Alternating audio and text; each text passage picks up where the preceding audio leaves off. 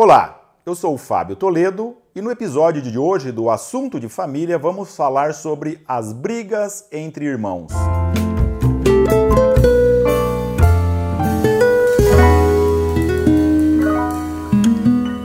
A Elisângela nos enviou uma mensagem com o seguinte teor: Fábio, seria ótimo ouvi-lo falar sobre briga entre irmãos e como nós, pais, podemos lidar com elas. Elisângela, esse tema é complexo, muitas mães e muitos pais se descabelam com isso, mas no fundo, se vocês me perguntarem, e muitas pessoas nos perguntam, seus filhos brigam? Eu respondo, graças a Deus, sim. Como graças a Deus, sim. Olha, uma senhora muito sábia costumava dizer o seguinte: os filhos têm que brigar, tomara que briguem, porque se não brigam quando são pequenos, acabam brigando quando são adultos.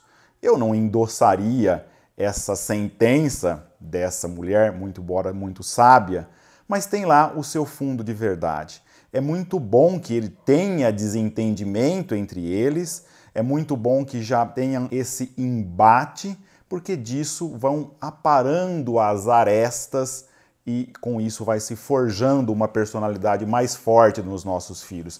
Já nesse primeiro momento, eu gosto muito de lembrar uma lenda, não sei se é uma lenda ou um desses contos de sabedoria, que dizia o seguinte: uma pessoa tinha um moinho, naquele método rudimentar em que se moía o trigo nas margens de um rio, e num determinado momento quebraram-se as pedras do moinho, ou quebraram-se, elas já estavam muito gastas e precisavam de outras pedras que viriam somente da Alemanha. Isso demoraria muitos dias para chegar e até que isso chegasse teria um prejuízo econômico muito grande porque o moinho simplesmente não funcionaria. A pessoa, meditando sobre como resolver aquele problema que podia gerar ruína da família, procurando no campo, achou algumas pedras semelhantes àquelas que viriam da Alemanha, mas evidentemente ela não tinha ainda a forma cilíndrica adequada para ser colocado no moinho. O fato é que colocou aquelas pedras e com o desgaste entre elas, com o atrito entre as duas pedras, ela foi tomando a forma cilíndrica e tornou-se uma pedra apta para desempenhar aquela função. Essa analogia é muito interessante para vermos como que os atritos, os embates que travamos nos nossos relacionamentos, se forem bem canalizados, se nós refletirmos sobre eles, serão oportunidade de ir aparando as nossas arestas, ir formando virtudes. E aliás, se eu dizia que felizmente que eles brigam, eu faria também uma segunda advertência. Cuidado com o filho aspas bonzinho. A meta não é termos filhas e filhos bonzinhos. E por bonzinho, num sentido de certo modo pejorativo que estamos tratando aqui, é aquela criança que aparentemente diz sim para tudo, é apática, não se queixa de nada, aceita toda e qualquer situação, cede em todas as circunstâncias e de modo que, olha, ele não dá trabalho, ela não dá trabalho, é muito boazinha, é muito bonzinho. A meta, como dizia, não é termos filhos bonzinhos, mas termos filhos virtuosos que tenham também muito arraigada a virtude da fortaleza e que vai se manifestar nas diversas circunstâncias da sua vida. Por vezes, os filhos, e aqui já é um sinal de alerta, uma espécie de sinal vermelho, estão muito quietinhos, normalmente, não só nessa situação, mas também numa situação de conflito entre os pais. Mãe e pai estão tá passando por um momento difícil, percebe que eles estão tendo muitas brigas, muito desentendimento. Muitas vezes essas brigas são na frente dos filhos e é muito comum eles assumirem a seguinte postura: olha, meus, minha mãe e meu pai já têm problemas demais, já estão brigando muito, talvez já entra na cabecinha dela ou dele o receio de uma separação e a primeira postura que assumem é, olha, não posso ser eu que vou dar um problema a mais para minha mãe e a mais para o meu pai e assume uma postura recuada, quietinha, não posso dar problema. Acontece que nossos filhos têm direito de dar problemas, têm direito de exigir ação educativa de nós. E de certo modo, pai e mãe têm de ser esse porto seguro onde eles podem chegar e recuperar as suas forças. Então, antes de adentrarmos propriamente em como lidar nessa questão das brigas, mãe e pai, invista no relacionamento conjugal e jamais briga diante dos filhos. É claro que mãe e pai brigam e é bom que brigam até. Bom, assim, como é bom que brigam? Uma briga ou outra que não seja muito grande, e mesmo que seja muito grande, é natural, é inevitável e, de certo modo, mostra que um se interessa pelo outro, que ama o outro e, como dizíamos no exemplo das pedras de moinho, também essas, esses desentendimentos servem para aparar as arestas, mas nunca diante dos filhos. Precisa inventar algum expediente, algum truque entre mãe e pai para quando o clima estiver elevando um pouco a temperatura, se tiver que sair uma discussão, que seja num outro momento e não diante dos filhos, porque diante de uma crise eles assumem uma postura acuada, eles sempre julgam, necessariamente eles vão tomar partido da mãe ou do pai, e isso atrapalha e muito a educação dos filhos. Mas o tema nosso aqui é briga dos filhos e não propriamente briga dos pais, mas fiquem esse conselho, fique essa dica para que os desentendimentos entre mãe e pai sejam tratados a sós. E por que dizia então que graças a Deus os filhos brigam ou que felizmente surgem esses desentendimentos? Porque tudo na educação dos nossos filhos, todas as circunstâncias por que passamos, são oportunidades educativas. E as brigas, os desentendimentos ajudam muitíssimo na formação de algumas virtudes. Eu diria três, pelo menos, que podem ser muito trabalhadas nas situações em que eles se desentendem entre si: a justiça, o respeito e a empatia. Empatia já definindo como o saber colocar-se no lugar do outro. Sabemos que a justiça é aquela virtude que move a cada um, dar a cada um o que é seu. O respeito e muito relacionado com a empatia, que no fundo são manifestações da virtude da justiça. O respeito decorre da virtude da justiça, na medida em que se traduz num dar a cada um o que é seu, mas numa peculiaridade da virtude da justiça que se traduz numa postura de compreensão em relação ao outro, colocar-se no lugar do outro e, como tal, a fazer para o outro o que gostaríamos que fosse feito para nós mesmos. De certo modo, essa é uma regra de ouro da ação, de saber colocar no lugar do outro e fazer para o outro o que gostaríamos que fizessem para nós próprios. Ora, sempre que surgem os desentendimentos entre os irmãos, podemos trabalhar essas virtudes. Mas como? Aí é que vem que a intervenção educativa depende fundamentalmente de cada circunstância e da idade dos filhos.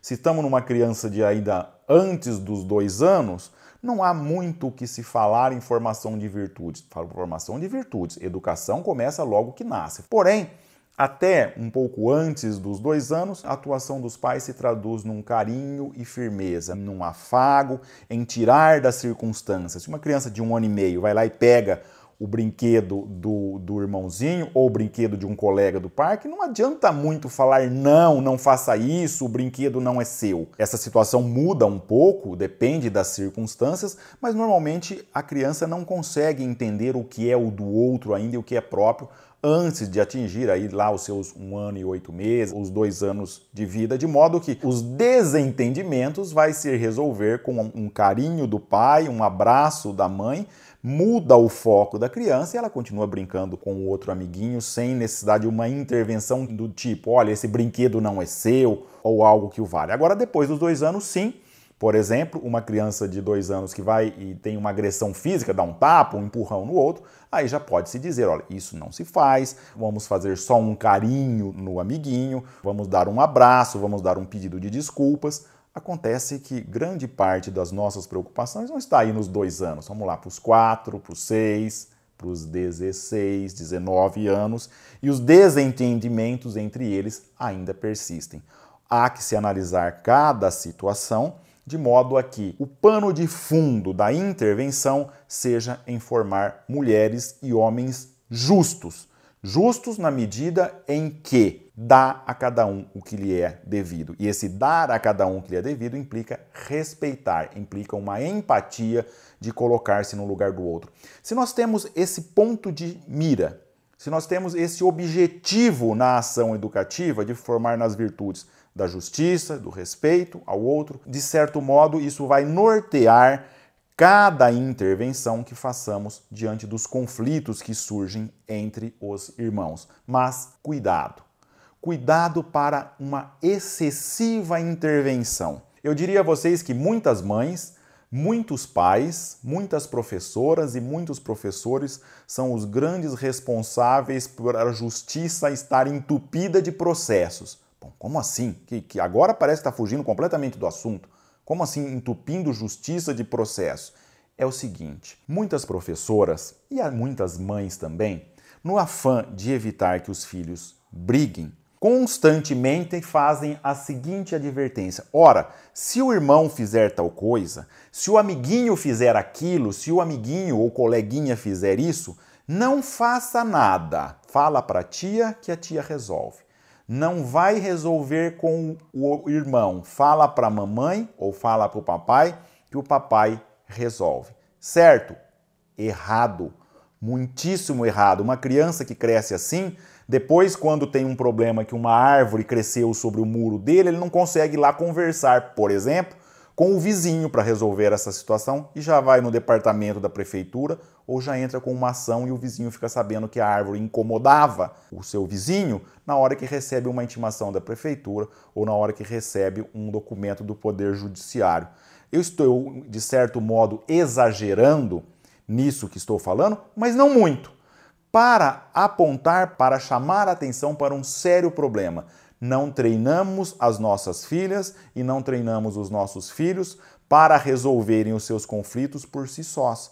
Diante de um irmão, diante de uma filha que vem fazer denúncia contra o outro irmão porque fez isso, porque fez aquilo, normalmente a primeira resposta da mãe ou do pai deveria ser: Filho, vai lá, resolve com ele.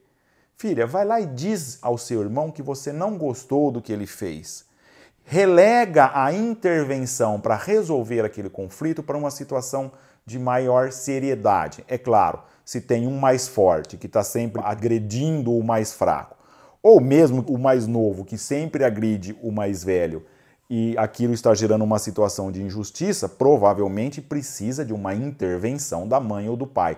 Mas a intervenção se dará fundamentalmente no agressor naquele que está, vamos dizer assim, contrariando a virtude da justiça, com o objetivo primordial de formar naquela justiça e não simplesmente resolver quem é que vai brincar com aquele brinquedo naquele momento. Às vezes, quando somos chamados a resolver esses conflitos, nos vem à cabeça que somos chamados para decidir quem é que vai brincar com aquela bola, quem é vai brincar com aquele brinquedo no momento em que somos chamados. No entanto, quando somos chamados, deveríamos ir com essa intenção de formar aquele filho, aquela filha, ou ambos, para que, aproveitando aquele conflito, eles consigam crescer na virtude relacionada com aquela situação. Por isso, quando eu dizia que muitas mães, pais, professoras e professores são responsáveis pela litigiosidade exacerbada, é essa postura equivocada de já intervir em qualquer situação chamando para si a solução. Pelo contrário, devemos trabalhar aqui uma outra virtude fundamental, que é a virtude da fortaleza, ou seja, que eles saibam administrar e, na medida do possível, resolver por si sós os conflitos que surgem, sejam nesse convívio com os irmãos, seja com os primos, seja com os colegas na escola. Não trazer para um terceiro toda e qualquer situação. E, em suma, Elisângela, a nossa intervenção não é fundamentalmente só para resolver aquele conflito. É uma intervenção, de certo modo, com uma intencionalidade para aproveitar aquele conflito e, a partir deles, formar na virtude da justiça. E, por fim, já caminhando para o encerramento dessa nossa conversa de hoje, formar também no perdão. Diante de uma ofensa, aquele que foi ofendido aprender a perdoar Saber incutir desde cedo também o valor e a importância do perdão no coração das nossas filhas e no coração dos nossos filhos.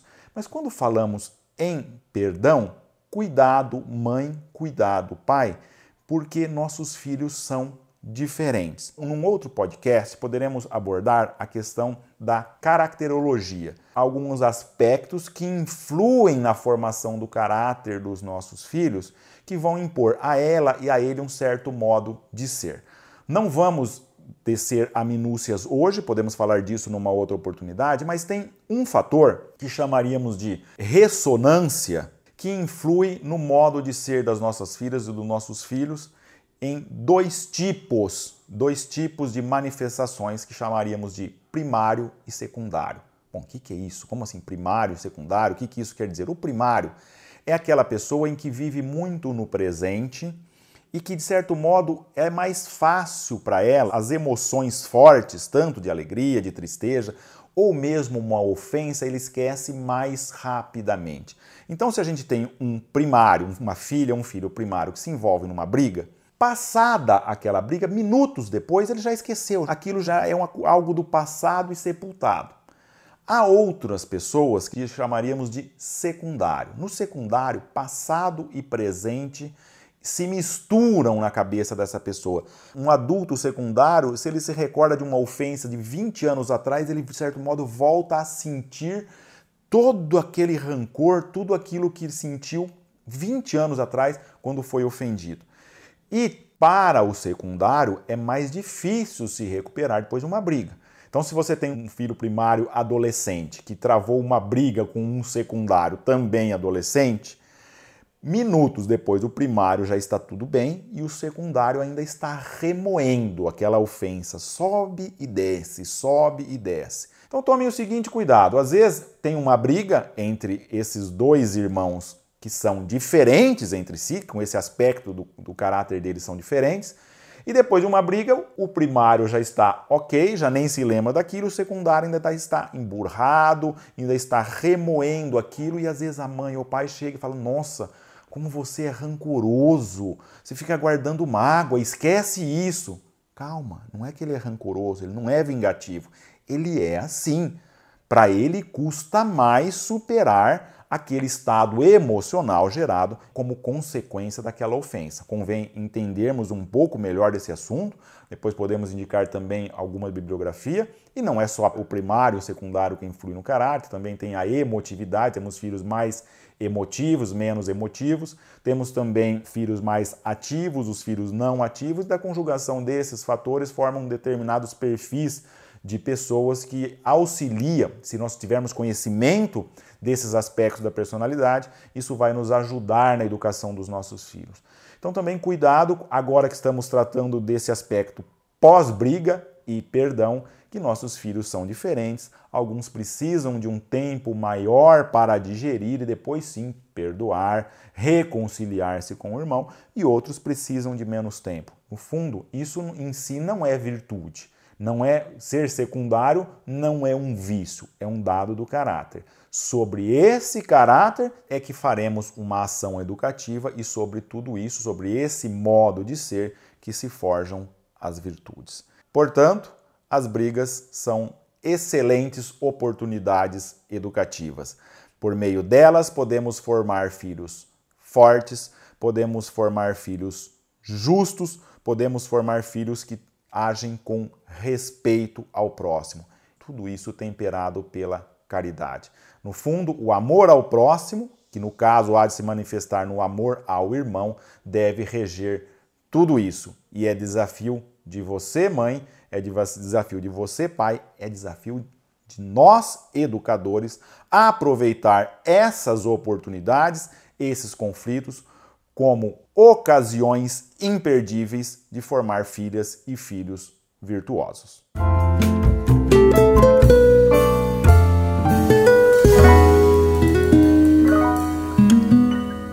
Você ouviu o episódio número 7 do Assunto de Família. Até a próxima!